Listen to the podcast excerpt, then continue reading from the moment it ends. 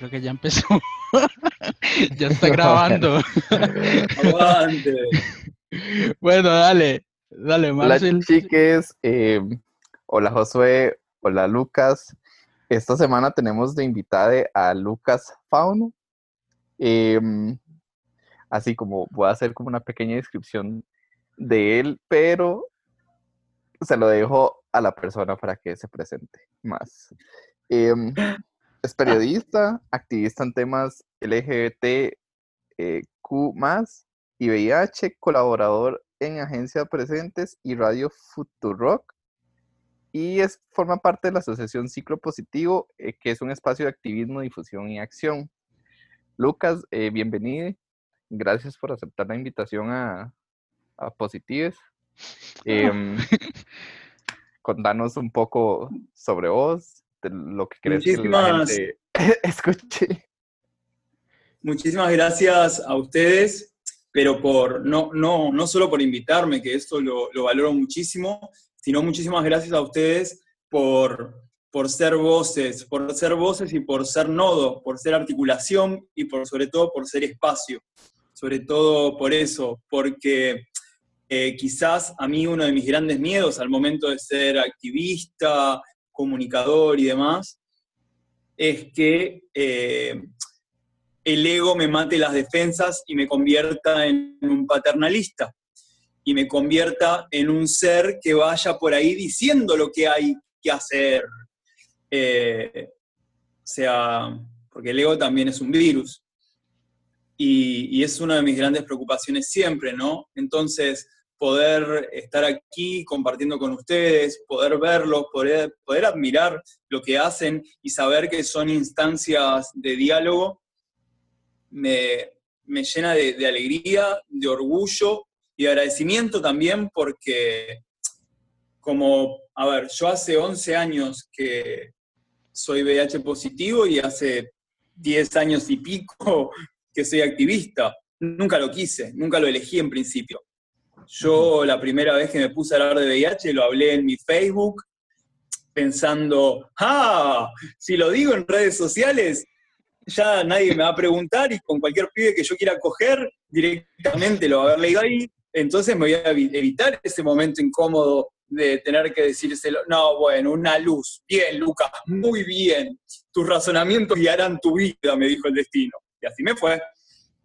Y, y de repente noté algo fuertísimo, que era que de repente venía la gente y me contaba, che, yo también, mi mamá, mi tía, mi hermano, yo, me decían señoras, tías mayores, y ahí es donde yo digo, che, pero pará, según el saber popular, que es machista, patriarcal, eclesiástico y culpógeno, yo todo esto lo tengo por trolo.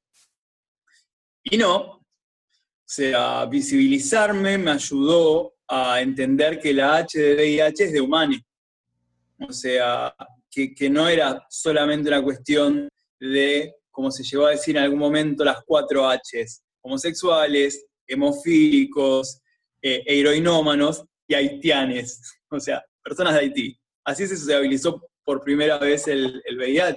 Es más, les digo más, antes de esa nefasta cuádruple H, se hablaba de GRID, que era la sigla para decir Gay Resistant Immunodeficiency. O sea, eh, se pensaba eso, ¿no? Que era una cuestión de gays. Claro, porque el virus entraba en tu cuerpo y te preguntaba, ¿te gustan muchas canciones de Madonna? Y si vos respondías que sí, dabas positivo de VIH. Digo, eh, imagínense el, el nivel de...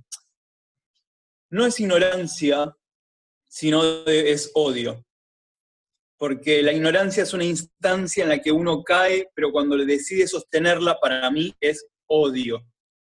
Cuando vos no sabés algo, es un buen punto de partida para elegir hacia dónde vas a avanzar.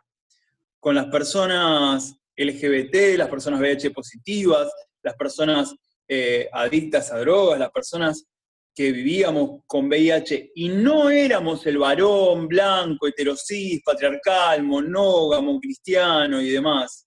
Para eso, para quienes no éramos eso, eh, la sociedad eligió el odio, eligió odiarnos. Entonces, abrir al relato, abrir al diálogo como se hace acá, para mí es una instancia muy valiosa por eso, porque la salida, como se me ha pegado últimamente por decir, la salida es colectiva o no será. Claro, este, yo me acuerdo cuando recién me diagnosticaron, yo hice algo muy parecido a lo que vos hiciste, yo lo puse en Twitter.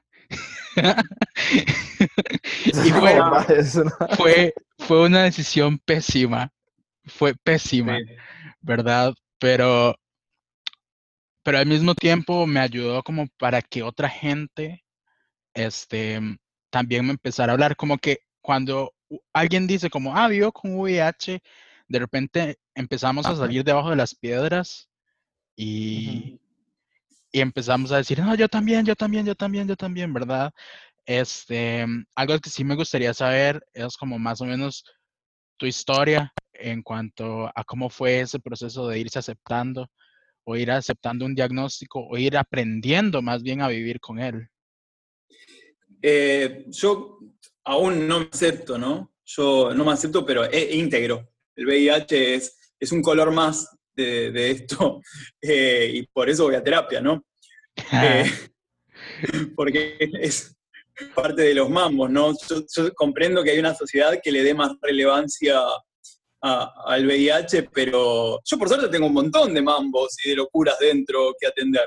O sea, lo que pasa es que a la sociedad le fascina más eso, porque que está más ligado al morbo, a la culpa, al sexo y a todo eso que le fascina a la sociedad más cristiana, católica, heteronormada y demás, que lo único que hace es babearse y babearse y masturbarse en la cara de lo que ellos consideran mi pecado.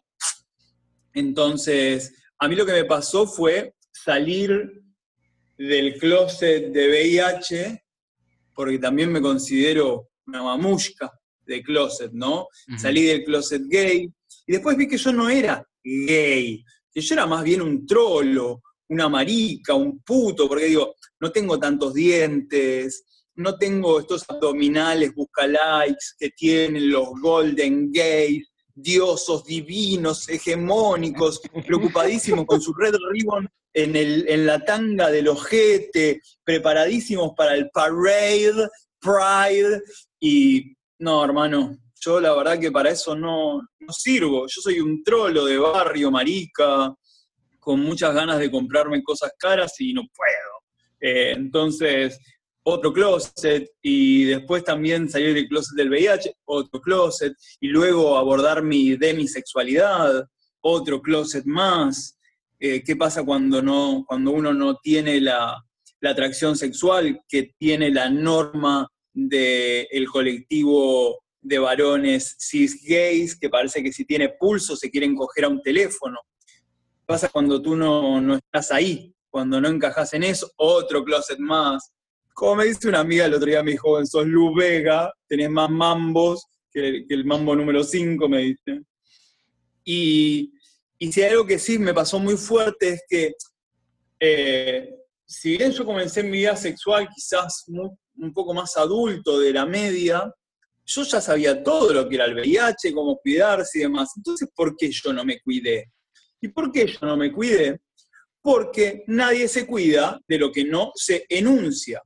Cuando yo eh, fui diagnosticado VIH positivo hace 11 años, ninguno de mis amigos, amigas, amigues era VIH positivo. Solamente conocía a una persona y de casualidad porque lo dijo adelante mío y bla. Me explico, pero digo, entonces yo para qué me iba a cuidar. Si nadie tenía VIH. Si el VIH era Filadelfia, los 90. O sea, no, no. Mi chongo, mi, mi, compa de ese momento y yo, que éramos flacos, pero no, no éramos flacos sidóticos como muestra Hollywood. Entonces, eh, ¿para qué me iba a cuidar yo? Y ahí cuando recibo el diagnóstico positivo, lo visibilizo, empiezan a aparecer todas las personas. Así fue un poquito como, pero ¿por qué no se van un poco a recagar? Forros, ahora aparecen todos, ahora existe el VIH, ahora que ya lo tengo. O sea, qué pesadas. O sea, me pasó mucho eso, ¿entendés? Y también me acuerdo que el, primer Via Crucis fue cargarme el positivo al hombro como cruz de madera y yo, Dios, o como Jesús eh, oriental, más que nada, porque no sé qué factor de protector solar usaba Jesús para en medio del desierto todavía ser rubio y blanco. Eh, pero bueno, yo, yo con mi look, con mi cosplay de Jesús y mi cruz al hombro, salía a contarle a mis amigues y era muy gracioso porque terminaban todos llorando y yo consolándolo, diciéndole que no me iba a morir, que iba a estar bien. Yo después saliendo a la calle llorando en medio de la calle solo. Y, tiene que ver con qué? Tiene que ver con el imaginario popular que se ha construido a través. Mis tíos no lloraron porque, eh, porque, porque se les ocurrió. No, lloraron porque en el año 2000 y pico, cuando yo fui diagnosticada, la única referencia que teníamos es que era Filadelfia. Ay, gato me rajuñó, me cago en Dios. Eh, eh, eh bueno, ya no van ni 15 minutos de programa y ya la cantidad de referencias eh, apócrifas anticristianas, perdón. decía, mis amigues tenían de referencia Filadelfia, todas imágenes de, de personas VIH positivas muriendo. ¿Por qué? Porque para el imaginario popular solamente servimos para ser VIH positivos. ¿A qué voy? Yo digo que yo a veces le tengo más miedo a los guionistas que al virus. Porque yo nunca voy a poder en una serie ser eh, el que coge o el que se divierte. No, yo voy a ser el puto con VIH.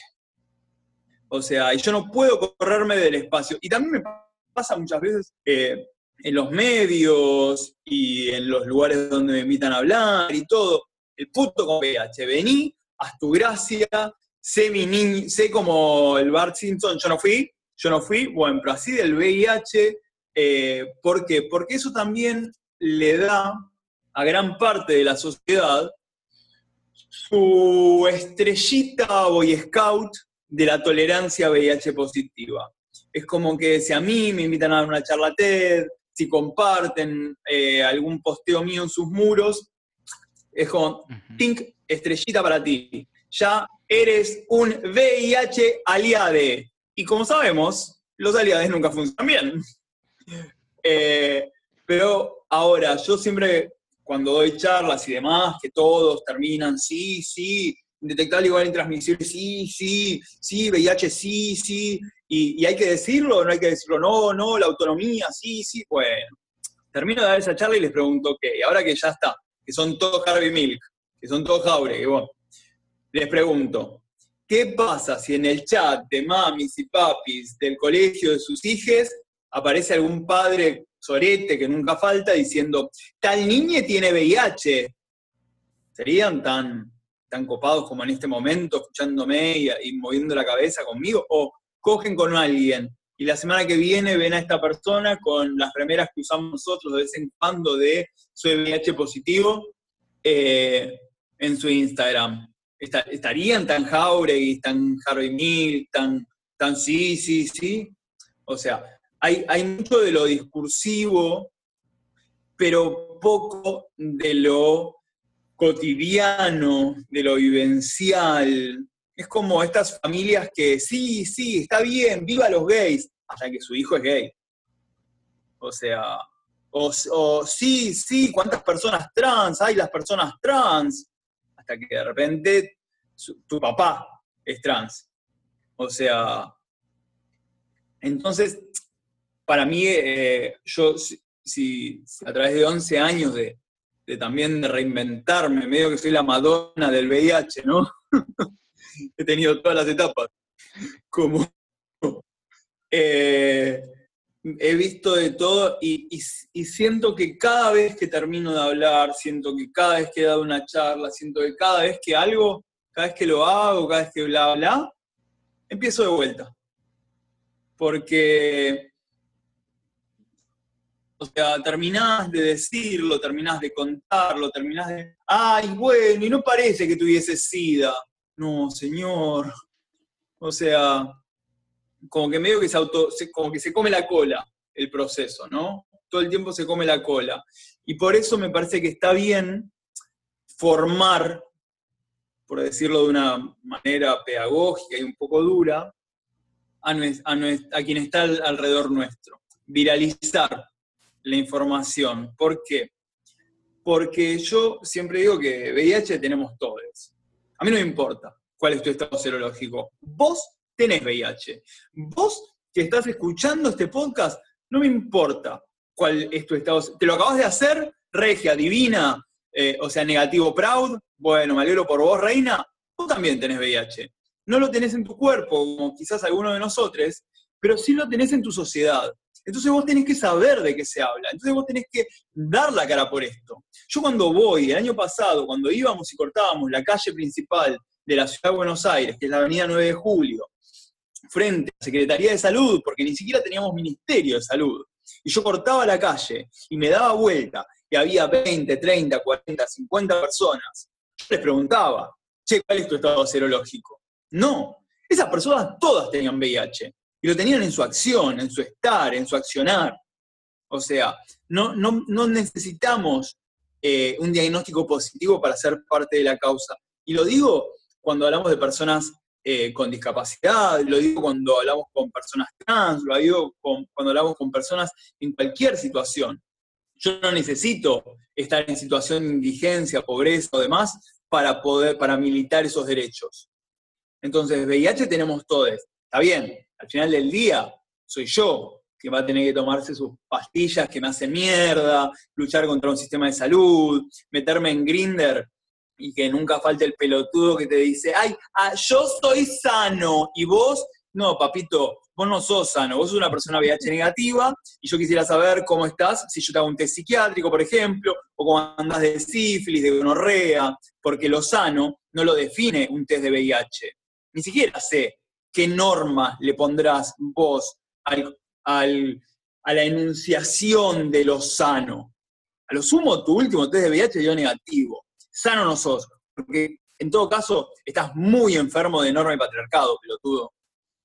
Entonces, para mí tiene que ver como hablar de VIH es hablar de algo holístico, es hablar de una sociedad. No estamos hablando de un virus, estamos hablando de respuestas sociales, estamos hablando de eh, decisiones políticas. Si vos sabés que el partido que se postula, lo primero que va a hacer es quitarme a mí la medicación y vas y lo votás, vos me odias. Tu decisión política se basa en el odio.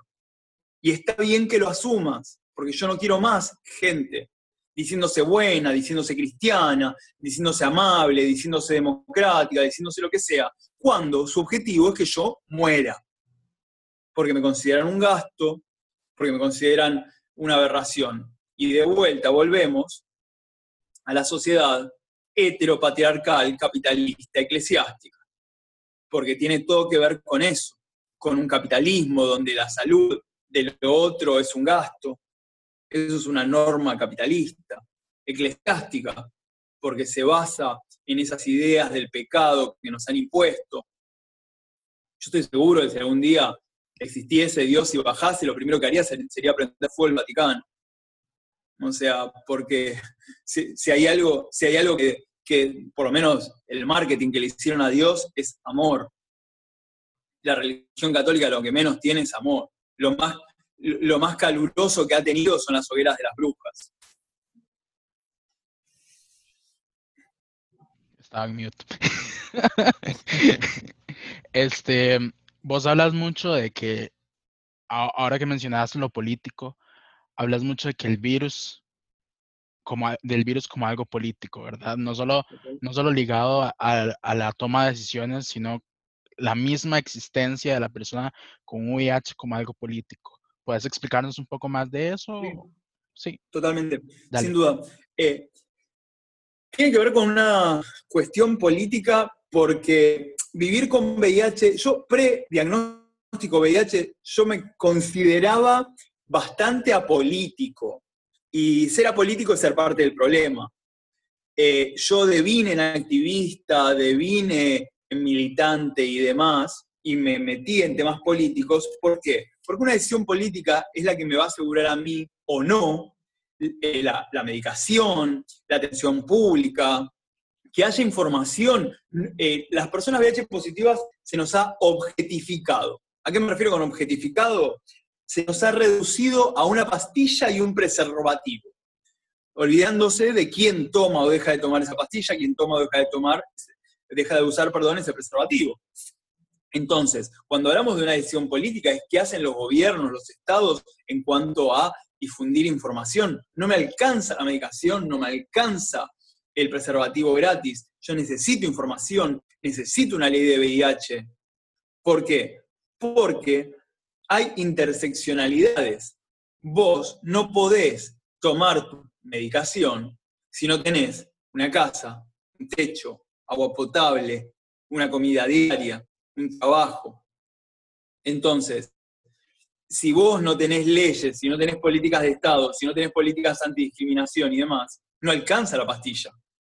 Entonces, y tiene que ver con algo de nuevo, algo global. Por ejemplo, hoy estaba, hoy, hoy estaba leyendo que en Bélice matar, la policía mató a golpes a un pibe eh, gay, VIH positivo, por supuestamente no acatar las, las órdenes de, en esta situación de pandemia de, la, ahí no me sale, del aislamiento social y demás.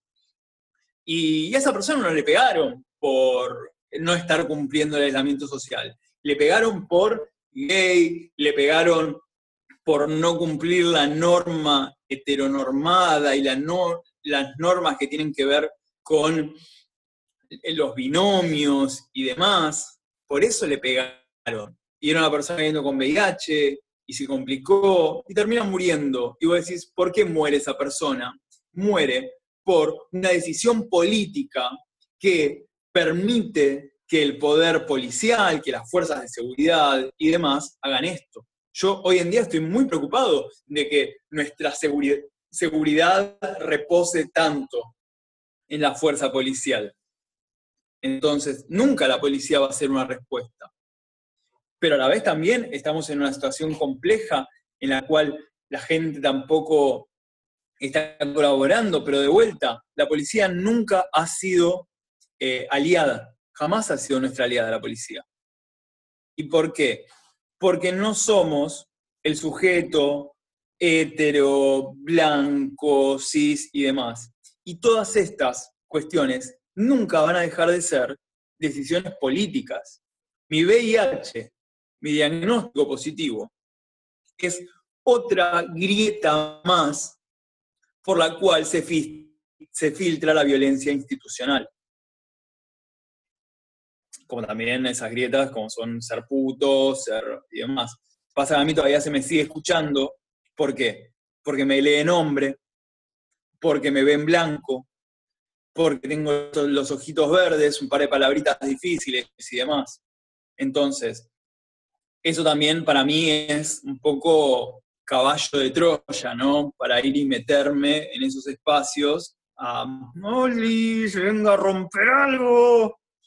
Pero si, si yo fuese eh, negro, si yo fuese mujer, si yo fuese eh, un poquito menos letrado en, algunas cosas en las que hablo y demás, y, no por el conocimiento que tengo, sino la manera de expresarlo, olvídate, a mí no se me escucharía. Ok. Queda muy claro. Este, digamos, algo, algo que al menos yo normalmente siempre recuerdo, siempre trato como de, de tener en mente es que la forma en la que el VIH quizá ha sido se ha mostrado en, medios, en, el activismo, en el accionar político, etcétera, es prácticamente nula, ¿verdad? Si no estamos llenos de tragedias, si no estamos llenos, si no estamos llenos de dolor, si no nos estamos muriendo como o no nos asesinan como en élite, eh, pues entonces no prácticamente no existimos, ¿verdad? Y esto sucede en muchos espacios, por ejemplo, este, ¿dónde están digamos, donde están las personas, las feministas, al menos acá en Costa Rica, hablando de VIH o de aborto, en el tema de las, de las personas que viven con las mujeres y hombres trans que viven con VIH. Y todos esos temas, ¿verdad? Lo que prácticamente nos, nos revela a nosotros es que no existe el VIH en estas, en esas otras, en esas otras luchas, por decirlo de alguna forma, ¿verdad?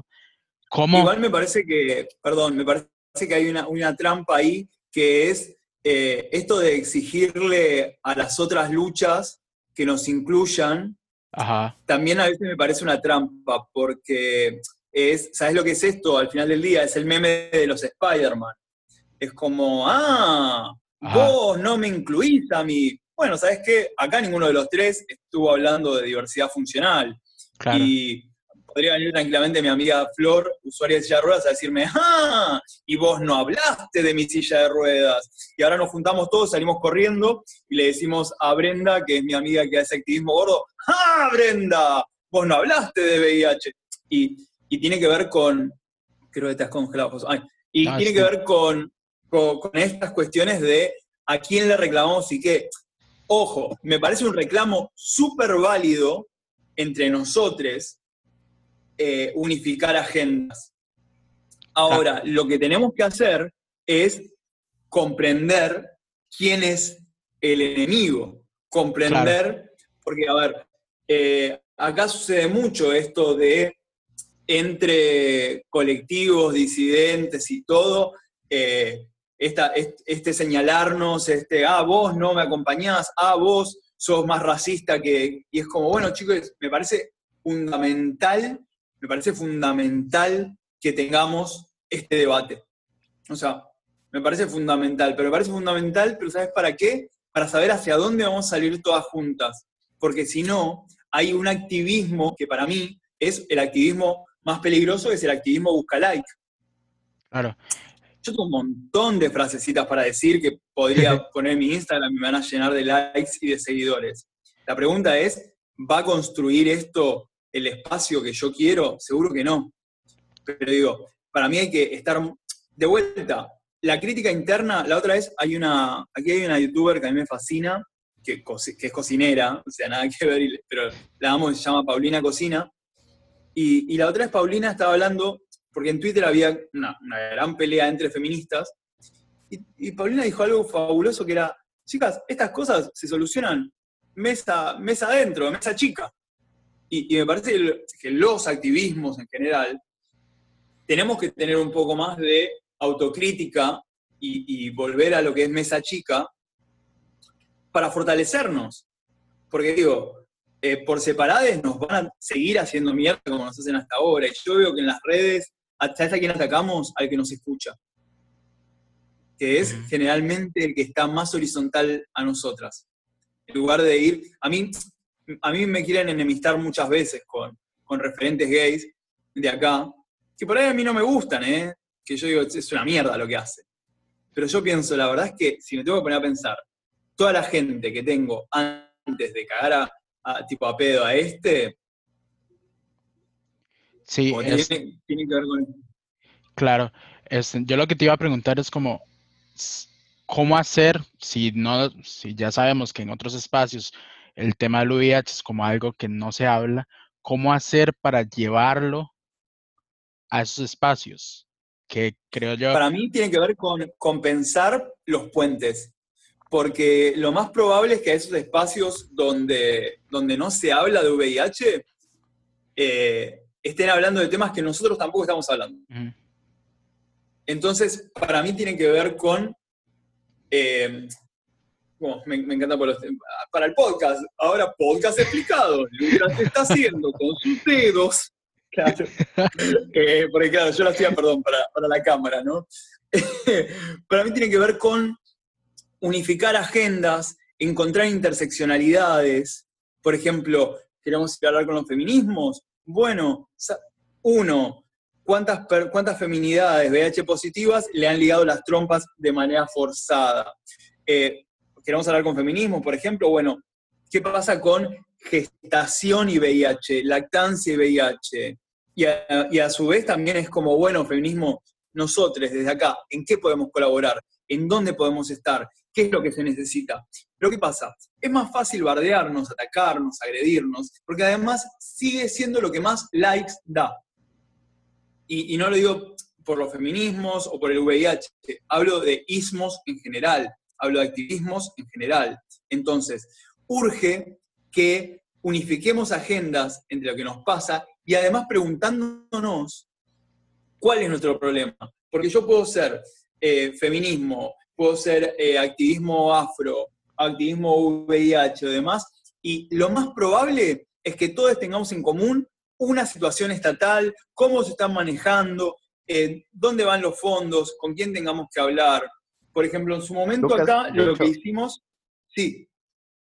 De hecho, disculpa que te moleste, de hecho estaba pensando que mucho, digamos, de que estos, eh, de que Lucas acaba de morder el gato del, por aquello.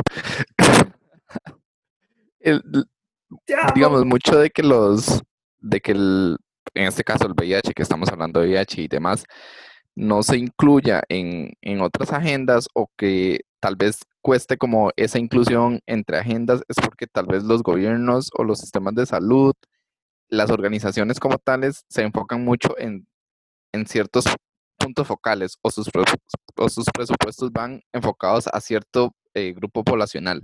Entonces creo que también eh, mucho de que nos cueste ese inter, intersección, eh, ya no puedo decirlo, interseccionalidad de, agendas es que también a lo interno de, cada país o en los gobiernos o en, esas organizaciones que se dedican a, hacer llamado a, a las poblaciones tampoco lo, tampoco lo integran.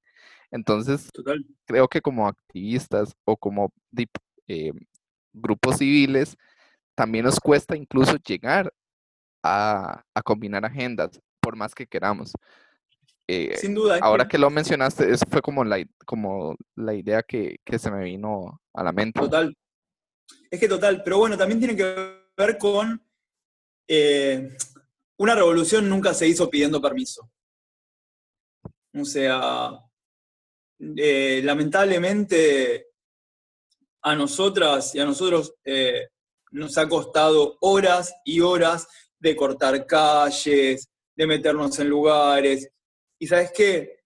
De resultados de 100 cosas que pedíamos, en los resultados hemos logrado dos, tres. Bueno, y tiene que ver mucho para mí con la eh, organización. Por ejemplo, hoy en día yo tengo el orgullo de ser parte de Asociación Ciclo Positivo. ¿Y qué me pasa? Yo les soy súper sinceras. Eh, yo soy muy mostra sola. Yo soy, muy solitaria en, mi accionar y todo. Digo, me cuesta mucho.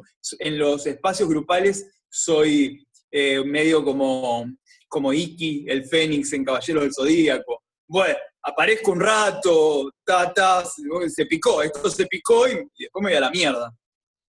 Pero encontrar espacios como, como ciclo positivo y demás, tiene que ver con lo que les decía recién, con construir la lucha eh, grupal, global, con que yo hoy no puedo, chicos, yo hoy la verdad no me da el alma para salir, marchar, militar, para llamar a un político, para escribir esto. Yo no puedo, bueno, sé que tengo un grupo de 5, 10, 15 personas haciéndolo y eso logra que la lucha se haga en sostenido.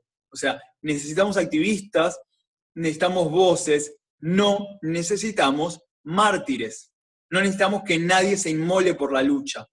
No necesitamos que nadie sea, ¿saben qué? Eh, yo, yo a veces cuando me agarra el ataque hay como dos figuras que tengo muy recurrentes, que son una es el abuelo Simpson gritándole a una nube. Es como, bueno, mi activismo es dos puntos y esa foto del abuelo Simpson gritándole a una nube. Y la otra es también eh, Lisa Corazón de León, ¿no? Y Lisa Simpson diciendo, si tan solo una niña. Y aparece la, la borracha de la dueña de la compañía, diciendo, bueno, sí, todo bien con esa sola niña, pero a mí me costó unos tantos millones. Bueno, los tantos millones que denuncia esa señora es mi salud mental, es mi salud física, es mi salud emocional. Yo no, quiero que Lisa Simpson al lado amiga, ah, bueno, Fauno Corazón de León, y si tan solo una niña ahora ya no dice VIH, sino que dice... Eh, sí, a mí me costó eh, ataques de pánico, eh, por, por ahí de repente meterme como un tarado a leer los comentarios de algún posteo y donde te desean ya, no es ni siquiera la muerte, es la muerte de la muerte más muerte. Entonces, es ahí donde necesitamos redes, porque de vuelta, no, no tiene que haber mártires. Y además porque no, no sirve, porque no sirve, porque para mí el objetivo de todo activismo, o, uno de los tantos objetivos de, todo activismo, es tener como venganza la sonrisa. Mi venganza es ser feliz. O sea, yo para eso activo. Para que, que, todos los espacios que me quieren ver muerto, espacios presidenciales, espacios de derecha, espacios y demás, bueno, mi venganza es yo ser feliz, tener una vida bien, ser feliz viendo a mis amigos, amigas, amigues, a otras personas positivas, a otras disidencias y demás, viviendo su vida como lo merecen. Eh, entonces, yo no, no considero, yo he dejado de hablar de privilegios. Cuando alguien te dice, bueno, pero yo desde mi privilegio, no, papito, vos no tenés un privilegio. Vos tenés un derecho básico cubierto. Una casa, un techo, una comida, eh, agua potable, un afecto, un amigo, una pareja, un compa, no son privilegios, son derechos básicos que merecemos todas las personas. Y son todas las personas quienes debemos estar ahí para que eso suceda. Y cuando digo estar ahí para que eso suceda, no es, no es que tenés que ahora levantarte y salir y militar por todas las causas, pero sí estar presente, pero sí estar presente en las políticas. Todo de que decíamos que es todo político tiene que ver con, bueno, anda y vota bien. No vayas a votar al partido que va a financiar todos los proyectos relacionados con mujer, feminidades, diversidad y disidencia. No vayas a votar a quienes sabes que lo primero que van a hacer es hacer mierda todo lo que tenga que ver con pueblos originarios y demás. O sea, no te pido que seas eh, esto que decía antes, que seas Harvey Mill, que seas Jauregui, que seas la panacea de la, revolución, el Che Guevara del VIH y el SIDA, no. Simplemente te, pido que tengas un mínimo de empatía para con la sociedad de la que sos parte. Sí, es, como algo que yo reflexiono bastante y es como siempre trato como de hablar qué tan cansada me siento, qué tan agotada me siento, porque si no colapso, este, y eso que decís es súper importante porque normalmente las personas que no estamos como metidas en activismo eh, entendido como este boom gigantesco, ¿verdad? Pensamos como, como yo qué hago, ¿verdad? Yo qué puedo hacer. Y son las pequeñas cosas, ¿verdad? Yo creo que una persona con VIH viviendo su vida tranquilamente es algo sumamente político, ¿verdad? El solo hecho de existir una persona con VIH que se lo diga a su mejor amigo eh, ha creado ya un gesto enorme, enorme para la sociedad. Ha cambiado completamente. Mira, yo eh, tengo una gran pelea con, con la filosofía porque en general la entiendo como un espacio academicista que intenta hacernos sentir tontos y quiere demostrar su verga gigante eh, a la sociedad. Entonces, a, mí las pijas grandes me gustan en, las pornos o en las nudes, no en la urgencia social de comunicación de mensajes urgentes. Entonces, me, cuesta mucho, digo, no sé, leer algunos autores que decís, esto lo escribió para que yo no lo entienda. No lo escribió porque quiere comunicarme algo. Porque si la hermenéutica, de la epistemológica, demagógica, intrínseca del sentido, es como, creo que me puteó, me parece que me dijo puto, no sé qué está diciendo este señor. Entonces, yo intento buscar mi, filosofía en, situaciones más, más básicas. Y hay, una, hay, hay un conocimiento, hay un saber fabuloso que comparte el emperador en la película de Disney Mulan, mostrándole a Mulan eh, una balanza equilibrada, perfecta, de igual que está, y el emperador deja caer un grano de arroz en una y se balancea y le dice a Mulan, un grano de arroz es el que inclina la balanza. Entonces, nuestro pequeño gesto, como le decimos nosotras, no sabemos la repercusión que va a tener. Entonces, yo no necesito tener 100.000 seguidores o 200.000 likes en un comentario para hacer algo. Eso es meritocracia. Me encantaría tener 100.000 seguidores para poder vivir o por lo menos recibir comida gratis, no para hacer activismo. Porque no sabes a quién se lo estás diciendo, nunca sabes a quién le llega el mensaje. O sea, entonces que vos digas, yo vivo con VIH, ya a una persona le cambió todo el esquema. Y además, también me parece, cuando me preguntan sobre visibilidad, me dicen, ¿lo tengo que decir o no lo tengo que decir? Tenés que hacer lo que te haga bien, lo que te sane. Hace poco, una vez me escribió un pibe y me dice, hace dos años que lo tengo y sos la tercera persona que se lo digo. Y le digo, mira, si es lo que decidiste vos, vale, si es por un tema de eh, no poder decirlo, es terrible. Las personas a las que viene tu amigo y te dice, che, tengo VIH, siéntanse privilegiadas, porque tu amiga, tu amigo, tu amiga te eligió para compartirte una información muy importante. O sea, no, nosotros no estamos confesando nada. Confesar se confiesa en la iglesia y bueno, cada uno verá lo que hace ahí nosotros estamos compartiendo información nuestra, que es súper valiosa, y yo te elijo a vos para decírtelo, agradece. O sea, entonces tenemos que empezar a pensar y repensar nuestros mantras, nuestras palabras, esto de, ah, mi gata, esto de eh, portador. Portador es una palabra horrible. Portar se portan armas. Y yo siempre digo que no soy un arma, me encantaría. Me encantaría poder ser como el primer eh, X-Men sudaca sudamericano, VIH eh, positivo, tipo hay una presentación de, X-Men, tipo, cuando saltaban todos, aparecer ahí, y no, no pasa. Claro, y también, digamos, lo importante que se vuelve en un contexto como el actual, como comentábamos ahora, el contexto del fundamentalismo y el neofascismo creciendo, ¿verdad? y tomando espacios de toma de decisiones y de poder también, lo importante que se vuelve el hecho de que yo, como persona con VIH, viviendo con VIH, pues viva tranquilamente y me posicione y que de ahí haga lo que pueda, ¿verdad? O sea, creo que... Hacemos lo que podemos. Creo yo que eso, es como... Me parece muy importante que has dicho, o sea, que que lo que quieras y hacer lo que puedas. Eso me parece súper importante. Y más aún, hoy en día en un contexto de COVID-19. Las personas VIH positivas, en este contexto de COVID-19, estamos ante un riesgo muy grande, y estoy hablando de un riesgo social, no de un riesgo viral. Porque el VIH, una persona viviendo con VIH, con sus defensas altas y su virus controlado, su virus indetectable y demás, no presenta mayores riesgos que una persona negativa.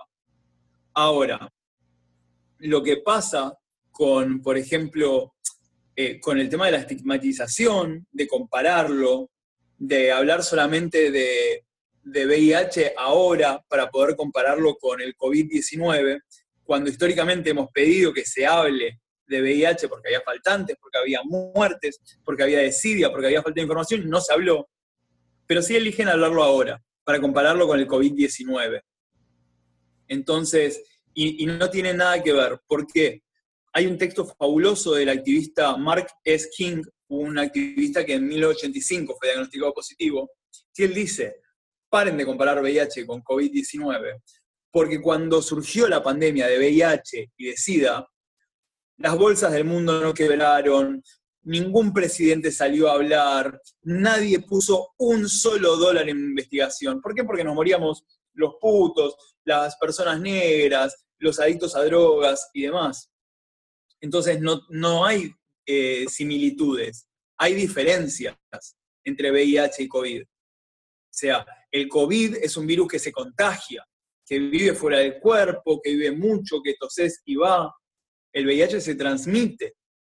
Imaginen si el VIH se pudiese eh, contagiar en vez de transmitir, qué, distinto que sería todo. Entonces, hablar de VIH y COVID como cosas similares me parece irresponsable, sensacionalista, amarillista, morboso y de muy, de, de muy mal gusto para con quienes siempre hemos esperado que se hable del tema VIH y no se ha hecho. Entonces, se habla de VIH ahora para poder construir una nueva pandemia del miedo.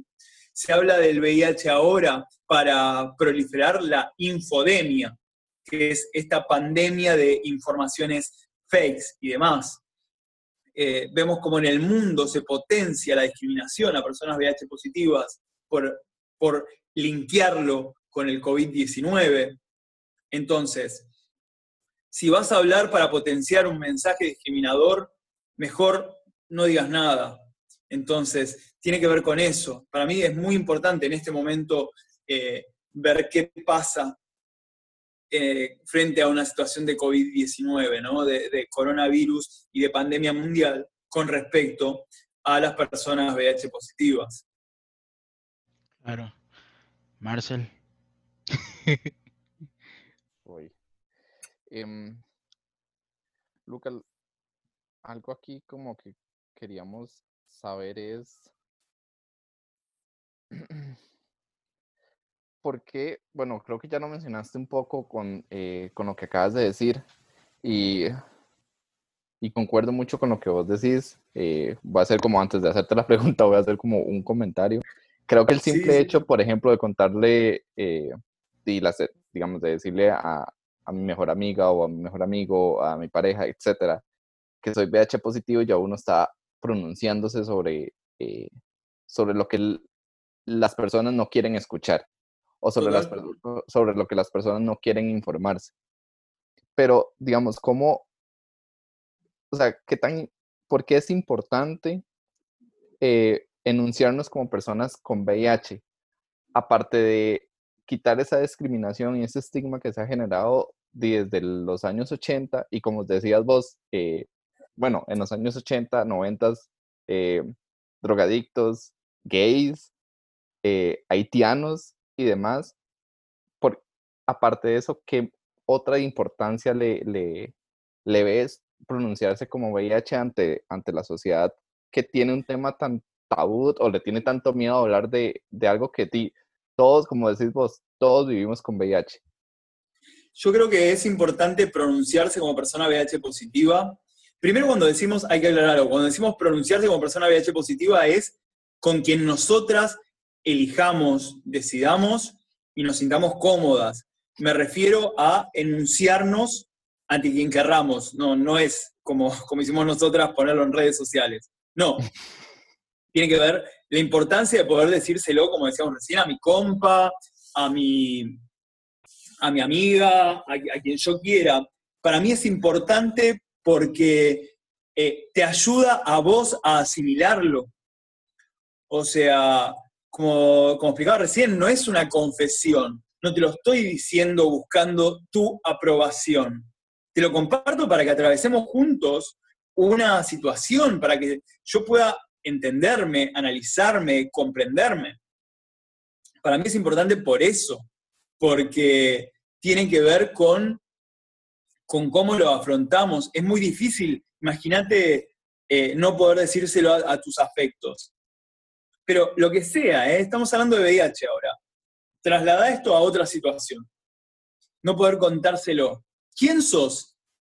Si no, si no podés contarle al mundo, a tu mundo, quién sos. O sea, si, yo lo que puedo compartirte de mí a vos es, es una visión sesgada.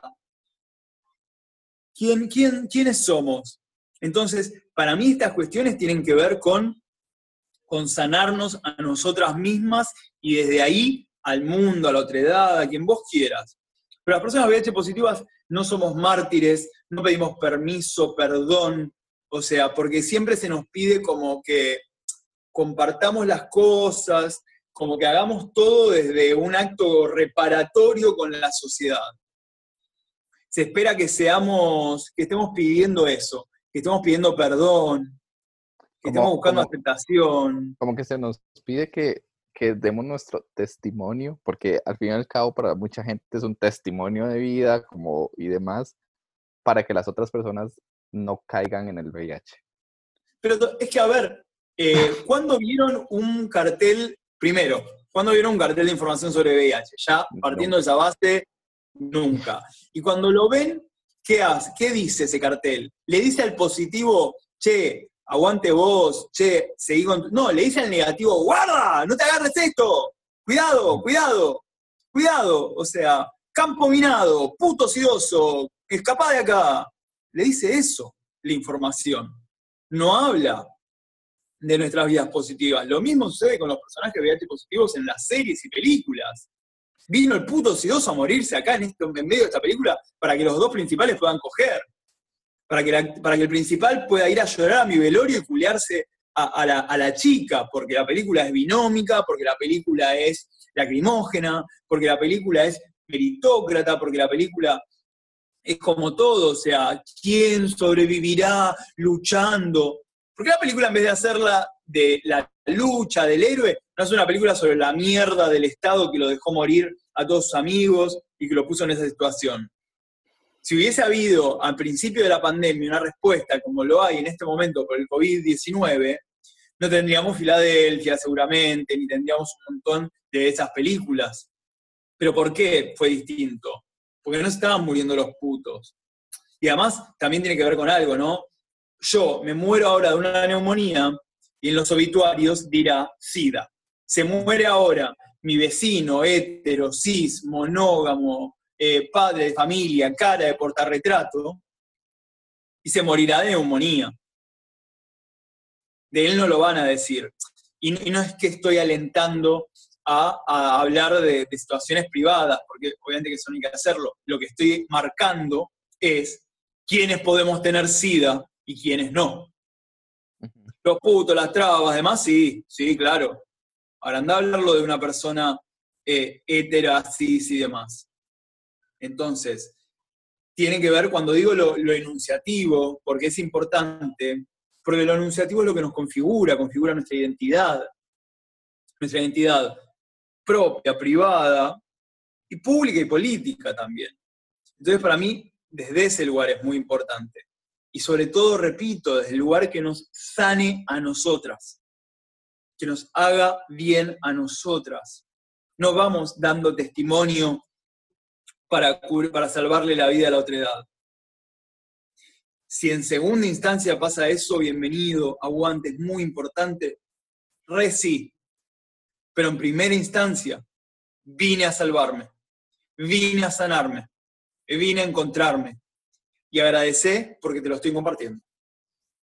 Claro, es como, como que siempre el tema de, de VIH no ha sido hecho o manejado para la persona con VIH, ha sido algo para las otras personas, ¿verdad? Solo somos como un objeto de lo que no debería pasar, bla, bla, bla, pero siempre cuando hacen campañas, siempre cuando aparece publicidad, siempre, etcétera, siempre es que no suceda.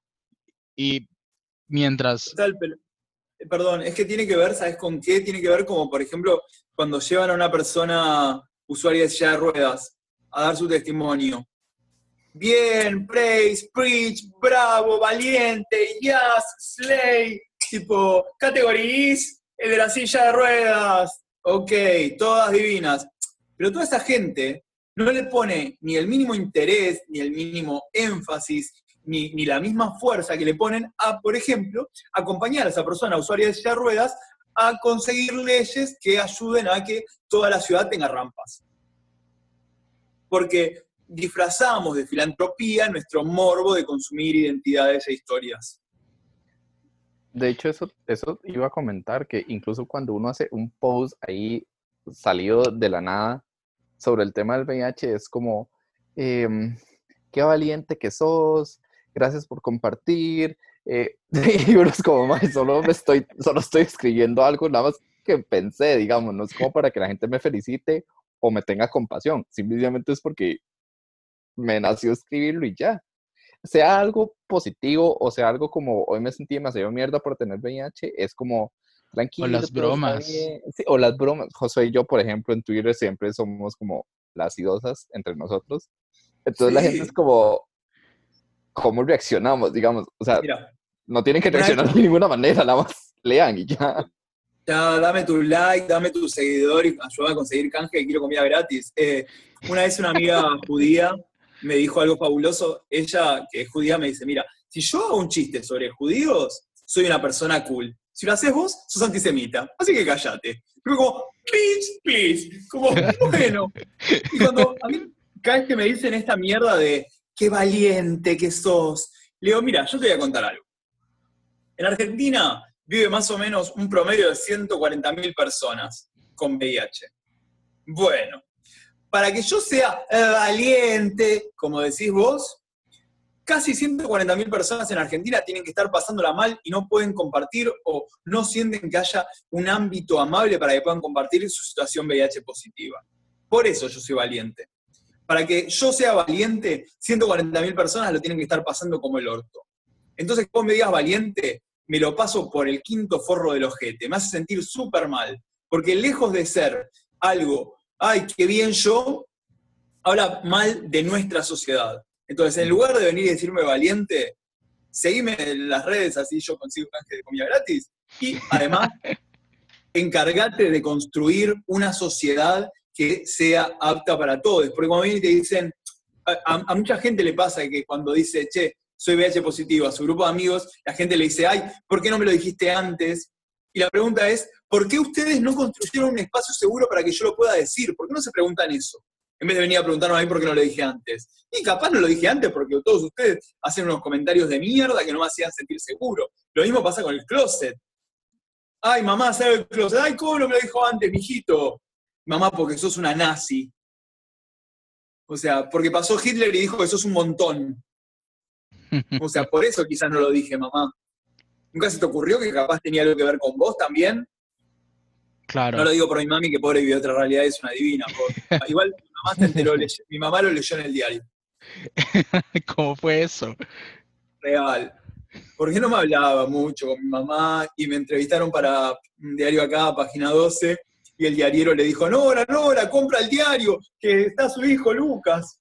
Y yo estaba ahí con mi remera de Tengo SIDA, y mi mamá me llamó y me dijo, ¿pero vos le haces publicidad al SIDA? Y le digo, no, mami, soy VH positivo. Y me dice, ay, está bien, yo no tengo nada contra los gays. Bueno, mami, está bien. Fue como ahí se me terminó el activismo. Dije, bueno, yo llegué hasta acá. Si alguien puede en esta, yo me encargo, yo, me encargo del mundo. Ustedes se encarguen de mi vieja. Bueno, Lucas, ha sido un placer tenerte esta, esta semana. Este, ojalá, pues, queda la invitación abierta cuando quieras hablar de algo que sea importante, pues está, está la invitación abierta, nos decís y todo bien. Y pues lo último sería como, ¿cómo haces con las, con las pastillas? Porque mucha gente le cuesta, le cuesta empezar a tomarlas y le cuesta como tener paz con eso. ¿Cómo haces vos con eso? Mira, a mí tuve, tuve pasé por todas las instancias. E, esto es medio, viste, como el aceptación, negación, resignación, claro, eh, imaginación, no sé, todas, pasé por todas. Y hubo momentos muy, muy tiernos. Una vez me acuerdo que yo estaba que no, yo no quería tomar más la medicación por, por esto, porque me costaba ir.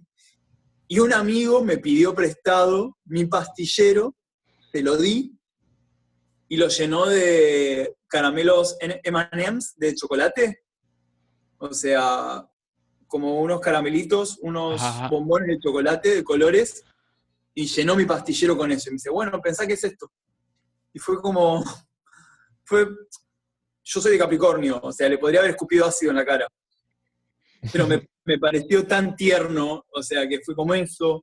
Eh, la medicación también tiene hacks que, me parecen interesantes. Por ejemplo, yo a mi pastillero, que también está bueno eso, una vez a la semana cargo mi pastillero con el lunes a, domingo, le pongo algodón a cada, cada cubículo para que si lo tengo que usar en la mochila o lo tengo que trasladar, no haga ruido y nadie me pregunte, ah, ¿qué tenés ahí? Que me parece una pregunta de mierda me parece muy importante encontrar un momento del día. Por ejemplo, yo lo tengo, mis pastillas, en la cocina, eh, al lado de las botellas de agua y todo, y, que es siempre el último lugar que paso a la noche para tomar algo, para hacerme un té. Ah, ahí está la medicación, la tomo. Y también comprender de que la medicación para mí tiene dos cosas que, bueno, una es la indetectabilidad, que me ayuda a tener relaciones un poco más tranquilo. Eh, no, no me parece la panacea, ¿no? O sea, yo sé que soy indetectable, por lo tanto, más testeable en este mercado de la carne que es eh, Grinder y, el Grinder en la vida real, que es esto de cogernos sin importar quién es. Eh, ser indetectable me vuelve más aceptable y para eso el precio que tengo que pagar es una medicación que me hace muy mal siempre. Entonces no, me hace feliz, pero sí me da la tranquilidad y me, eliminó ese fantasma de, ah, te lo voy a transmitir, te lo voy a transmitir. Bueno, entonces para mí es muy, muy, muy importante, indetectable, igual intransmisible. Eso por, por un lado. Y por otro lado, yo todas las noches que tomo mi pastilla, la tomo, ¿saben por qué? Para esperar para llegar vivo a la cura. Yo sigo tomando la medicación porque yo quiero llegar vivo al momento en el que haya una cura. Y, para mí va a tardar muchísimo y la cura a veces me parece casi una utopía, porque desde que salga la cura hasta que te constate de que el virus no vuelve y demás va a pasar un montón de tiempo. Nos morimos sida. Totalmente, por eso. Yo re prefiero estar vivo tomando la medicación y, y también eh, esperando y alentando a que mejore la medicación, porque lo que le reclama al Estado no es solamente la cura, sino la mejor medicación. Y para eso necesitamos un Estado presente, necesitamos investigación médica, necesitamos un Ministerio de Salud y demás. O sea, cuando hablamos para mí de, la cura como si fuese algo aislado, es, es despolitizar nuestras instancias, es despolitizar nuestras existencias. Cuando hablo de la cura, hablo de investigación médica, hablo de, hablo un montón de cosas. Entonces, creo que tomar la medicación, eh, primero es abrazar una contradicción, es abrazar todo lo mal que nos hace física y anímicamente, pero comprender por qué lo hacemos. Y es porque es el peldaño hacia otra instancia. No, no, es, no es un fin por sí, es simplemente un camino más. Listo. Muchísimas gracias por estos, este ratito que sacaste con mucho amor. Este, te deseamos lo mejor en lo que vayas a hacer. Ahí te seguiré escuchando en Futurock los miércoles. Este... muchísimas, muchísimas gracias.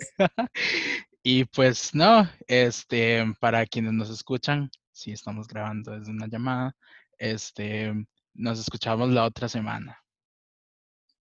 Gracias. Gracias, amigas.